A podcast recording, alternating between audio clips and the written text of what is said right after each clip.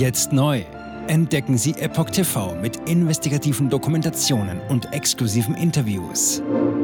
EpochTV.de Willkommen zum Epoch Times Podcast mit dem Thema Schweiz. Fehler oder Manipulation. SRF Meteo sagt teilweise viel zu hohe Temperaturen voraus. Ein Artikel von Maurice Vorgäng vom 10. August 2023. Die Schweizer Fernsehsendung SRF Meteo prognostizierte in den letzten Wochen viel zu hohe Temperaturen. Das fiel auf. Umgehend wird der Redaktionsleiter damit konfrontiert. Handelt es sich um eine Panne oder um gezielte Manipulation? Die Klimadebatte ist ein präsentes Streitthema. Die Medien können dabei einen starken Einfluss ausüben und die Ansichten vieler Menschen beeinflussen. In der Schweiz fielen zuletzt besonders die Temperaturvorhersagen der Fernsehsendung SRF Meteo auf. Zuschauer dieses Wetterberichtes erlebten in den letzten Wochen immer wieder Überraschungen, wie die Weltwoche als erstes berichtete.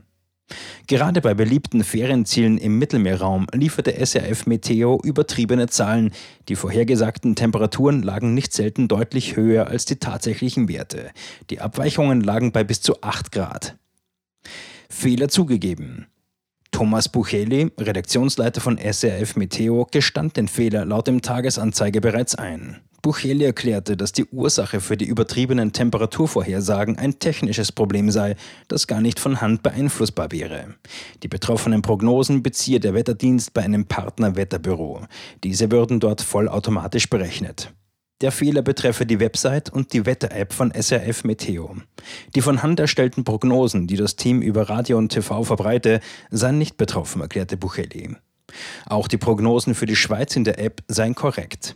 Diese wird in der Schweiz von vielen Menschen genutzt. Im Play Store von Google luden sich bereits über eine Million Nutzer die Wetter-App von SRF Meteo herunter.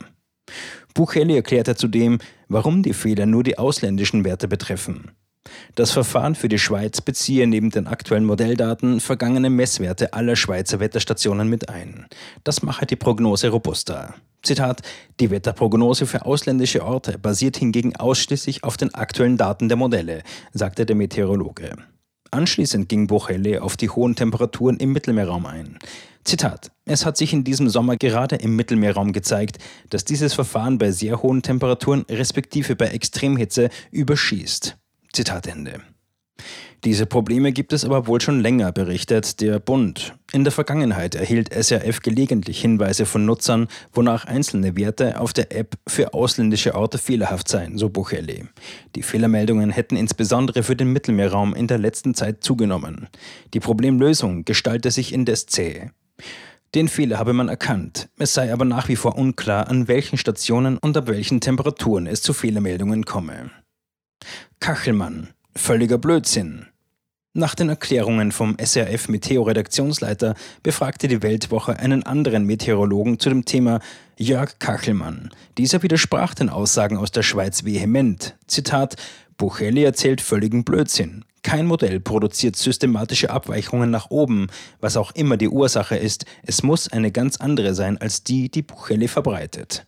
Zitat Ende.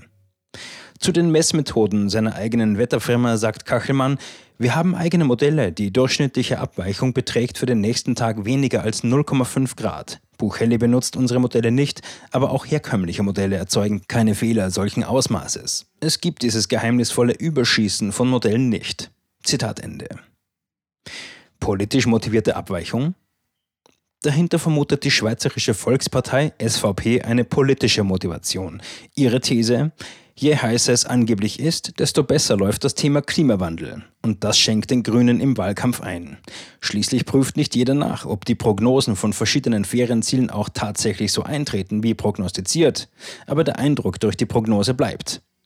Der Zürcher SVP-Nationalrat Thomas Matter sagt laut Watson in der Sendung Sonntalk zu dem Vorfall, Zitat, wenn man SRF Meteo in einem Wahljahr missbraucht für die ganze Klimapanik, ist das dicke Post. Zitat Ende. Die Anschuldigungen einer absichtlichen Manipulation wies Buchele jedoch entschieden zurück. Zitat, der Vorwurf einer bewussten Verfälschung ist völlig absurd. Zitat Ende. Der Prognosealgorithmus laufe vollautomatisch ab. Diese Technik könne man von Hand gar nicht beeinflussen.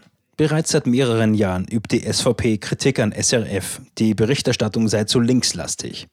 Buchelis Team geriet dabei schon im vergangenen Jahr ins Visier. Damals sagte der Meteorologe Gaudenz Fluri, griffige Klimamaßnahmen lohnten sich angesichts von häufiger werdenden Hitzewellen. Kurz darauf meldete sich der SVP-Nationalrat Christian Imark zu Wort und sprach von billiger linker Propaganda des Staatsfernsehens. Zitat Ende. Auch John Pult, der Nationalrat der Sozialdemokratischen Partei der Schweiz SP, bemängelte die übertriebenen Temperaturen des SRF. Wenn SRF Meteo fehlerhafte Prognosen mache, müsse es sich dafür erklären. Von den Vorwürfen der politischen Verfälschung hält er nichts. Zitat, das ist Getöse im Wahljahr. Zitat Ende. Die SRG sei gesetzlich verpflichtet, unabhängig zu berichten. Jetzt neu. Entdecken Sie Epoch TV mit investigativen Dokumentationen und exklusiven Interviews. Noch heute kostenfrei anmelden und völlig unverbindlich testen. Sehen Sie jetzt gratis den weltweit ersten Dokumentarfilm zur ESG-Bewegung Der Schattenstaat. Wer hat die Kontrolle? Eine originale Epoch Times Produktion. Besuchen Sie uns auf epochtv.de. Politiker machen Gesetze, CEOs machen Gewinne. Doch das ändert sich jetzt alles. Die Zukunft passiert nicht einfach so.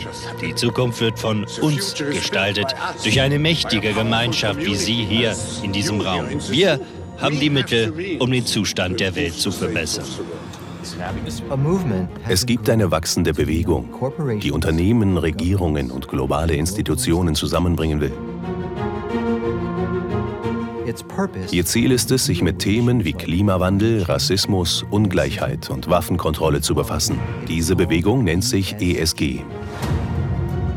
Wie funktioniert sie? Und wie wird sie unser Leben verändern? Bändigen wir die Wall Street nach unserem Willen? Oder sind wir diejenigen, die manipuliert werden? Man muss Verhalten erzwingen. Und bei BlackRock erzwingen wir Verhalten.